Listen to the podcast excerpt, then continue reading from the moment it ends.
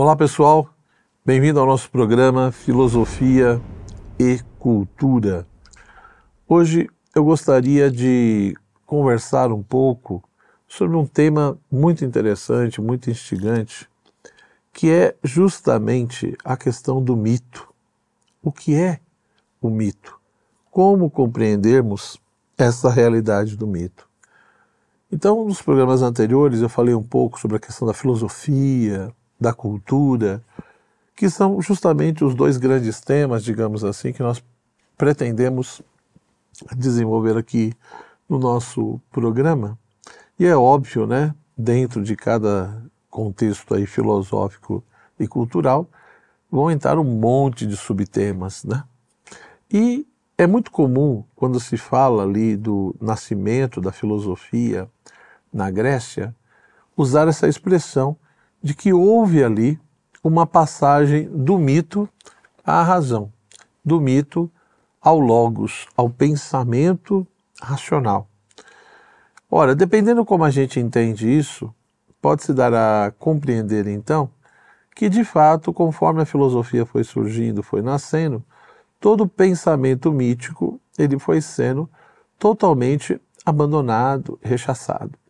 No decorrer da história, com certeza é, existiu uma concepção, ou existiram concepções, que de fato apresentavam o mito como algo extremamente negativo e, portanto, é, algo que seria impossível ou incompatível com o pensamento filosófico, com o pensamento racional.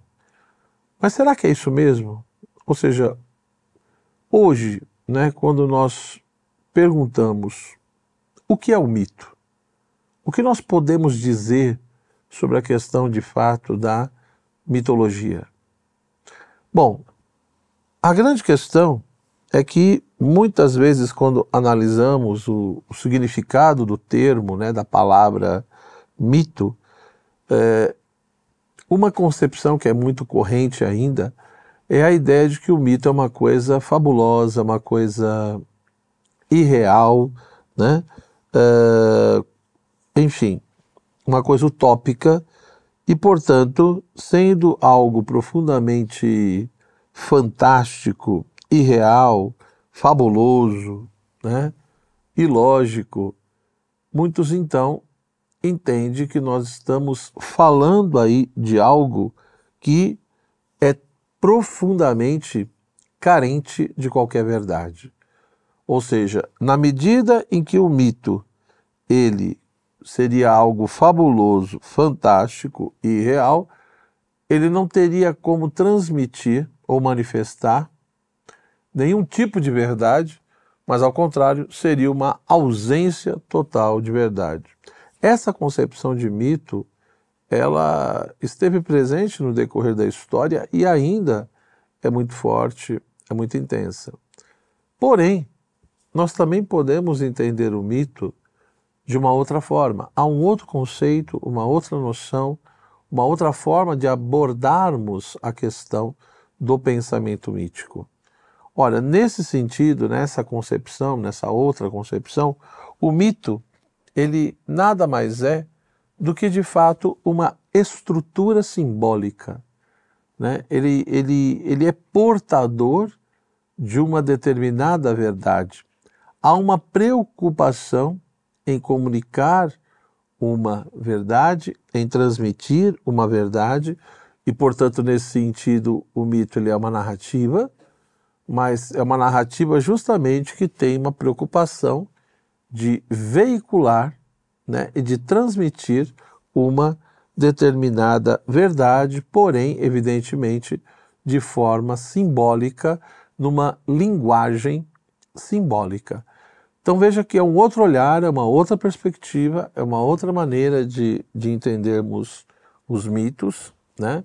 Um, um grande professor, um grande autor alemão chamado Josef Pipa, quando ele né, ele escreveu um livro sobre os, os, os, os mitos né, em Platão, né, os elementos ali de pensamento mítico em Platão, como que Platão lidava com tudo isso, o Joseph Fipa ele vai de fato nos chamar a atenção para isso, mostrando que quando nós falamos em mito, nós não estamos falando simplesmente de algo fantástico ou fantasioso ou fabuloso, né, por conseguinte real que não teria nenhum tipo ali de verdade. Mas ao contrário, quando nós analisamos ali é, a estrutura mítica, principalmente é, correlacionando a essa questão do contexto filosófico, portanto, o contexto ali mais grego, nós vamos ver então que tem dois elementos que são fundamentais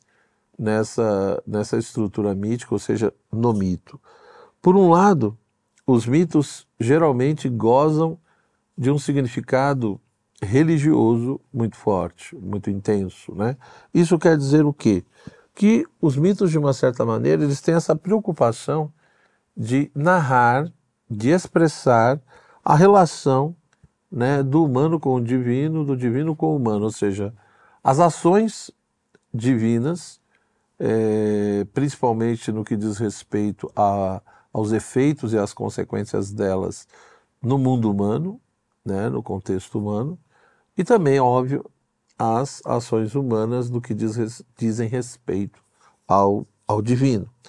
Então, na própria mitologia, portanto, no próprio mito, você vai constantemente compreender esse contexto mais religioso e, portanto, uma tentativa de apontar, de explicitar algo no que diz respeito a essa relação entre o divino e o humano, mostrando que, se por um outro lado nós temos um aqui, um agora, mas há um ali né, que diferencia e transcende é, essa dimensão meramente temporal do aqui e do agora. Mas há um outro elemento também que está presente nos mitos, que é justamente essa preocupação de falar sobre a origem das coisas, né, do mundo em geral, do ser humano, né, da, da vida humana, mas não só a origem, não só o princípio de tudo, mas também o fim né, também o destino final, tanto do homem né, como do universo, do mundo em geral. Então, esses elementos, eles são é, constitutivos, digamos assim, de toda um, uma estrutura mítica que, que se manifestava, por exemplo, na Grécia, antes do próprio surgimento, nascimento da, da filosofia. Evidentemente que quando nós é, analisamos tudo isso, né, eu estou aqui preso e focando mais é, a partir do, do contexto helênico, do contexto grego, isso não quer dizer que outros povos, outras tradições, não tenham também lá as suas narrativas míticas, as suas estruturas simbólicas, onde de fato tinham também essa preocupação de veicular uma certa verdade no que diz respeito né, à relação do humano com o divino, o divino com o humano, e ao mesmo tempo sobre a origem das coisas e o destino final, o fim último das próprias coisas. A partir disso, então, nós podemos nos perguntar se de fato há uma verdade nos mitos e se há, qual é essa verdade? Ora, por que que muitas vezes essa questão ela foi colocada, né, principalmente no contexto do mundo moderno, do mundo contemporâneo, apesar, como eu disse, que o próprio mundo antigo ali também se, se criticava ou se rejeitava a questão dos mitos por, por outros motivos, mas é, no mundo moderno contemporâneo, o que ocorre é que nós vamos tendo, principalmente por causa do advento da ciência moderna e também do desenvolvimento dessa ciência, né, a, a verdade científica ela foi, se, foi ocupando, digamos assim, não só um primado, né, ou seja, a primeira, mais importante, mas uma certa exclusividade. Então, o, o próprio desenvolvimento do pensamento racional, ou da questão do racionalismo no contexto moderno, né, valorizando aquilo que é demonstrado racionalmente, aquilo que pressupõe, é, digamos, toda uma articulação lógica. Então, essa verdade, no âmbito mais, mais lógico, mais, mais racional, que está pressuposta na verdade científica, que também é uma verdade baseada ali no seu método, principalmente na observação da realidade, na, na questão experimental. Né? Então, essa verdade científica que está articulada à experiência, ao experimental, da mesma forma que ao que é lógico, racional é, e dedutivo, foi ocupando todo um lugar especial e exclusivo, ou seja, como se não existisse a possibilidade de uma outra verdade. Né? Como se qualquer outra expressão ou qualquer outro modo ou tentativa de comunicar alguma verdade fosse destituído de qualquer valor. Né? E, portanto, é, é como se a desconfiança deveria, de fato, se instalar, é, digamos assim, obrigatoriamente. Tá? Ora, além disso, aquela questão de que a verdade histórica, a verdade dos fatos, ela também precisa ser muito considerada e valorizada. Isso também, de uma certa forma, levou a uma desconfiança e um descrédito muito grande ao que diz respeito ao que o mito pode nos expressar. Ora, quando nós analisamos tudo isso com calma, evidentemente que a verdade científica de cunho experimental, lógico, né, racional, etc., demonstrativo, a, a própria verdade filosófica, que está cunhada principalmente ali na, na luz natural da razão, nos princípios lógicos, etc., da mesma forma que a verdade histórica, que está presa na questão dos fatos, evidente que tudo isso é importante. Evidente que tudo isso é uma forma de buscar a compreensão das coisas, de entender a realidade né, e, por conseguinte, de compreender a, por que as coisas são como são, ou seja, a problemática da verdade.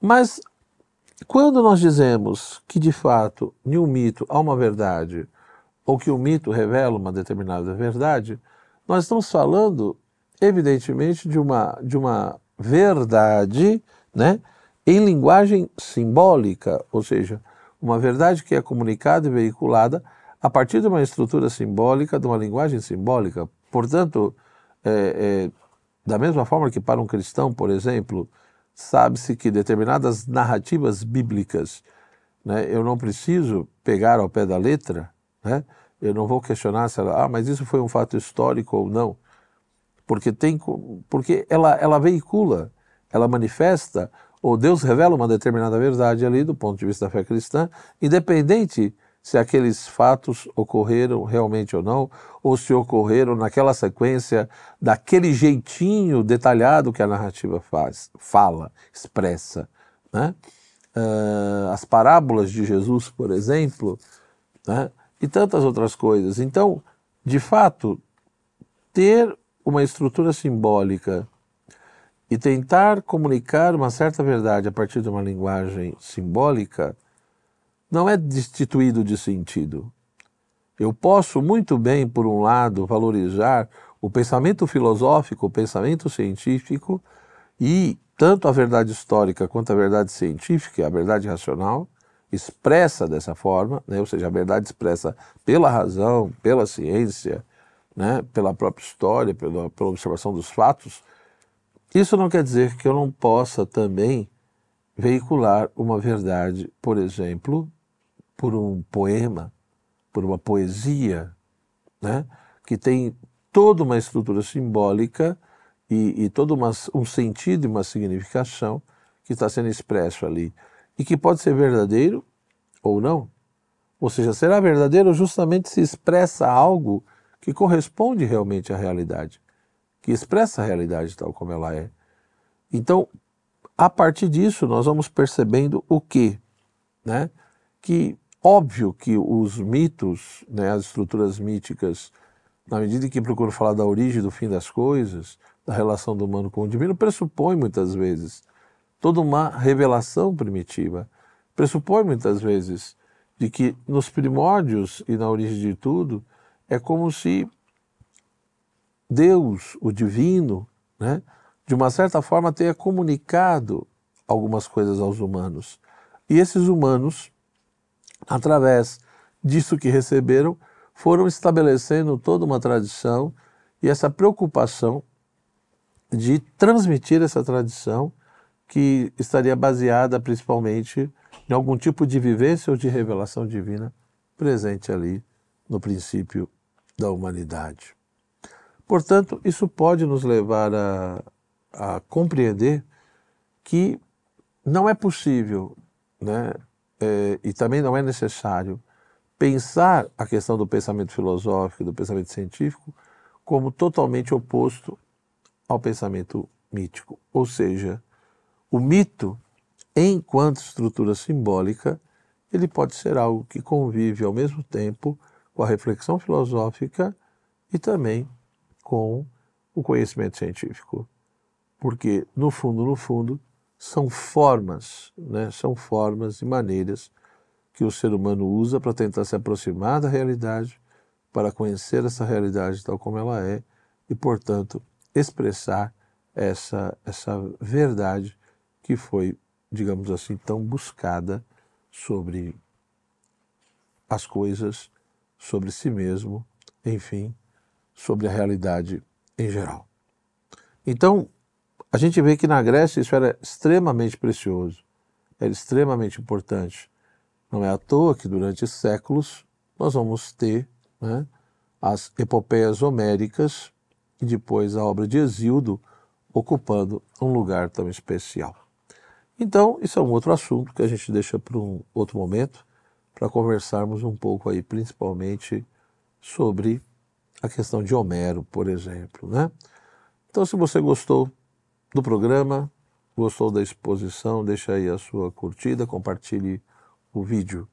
Né? E, de fato, que junto nós possamos cada vez mais refletir né, sobre algumas questões ligadas à filosofia e à cultura. Forte abraço, até o nosso próximo programa.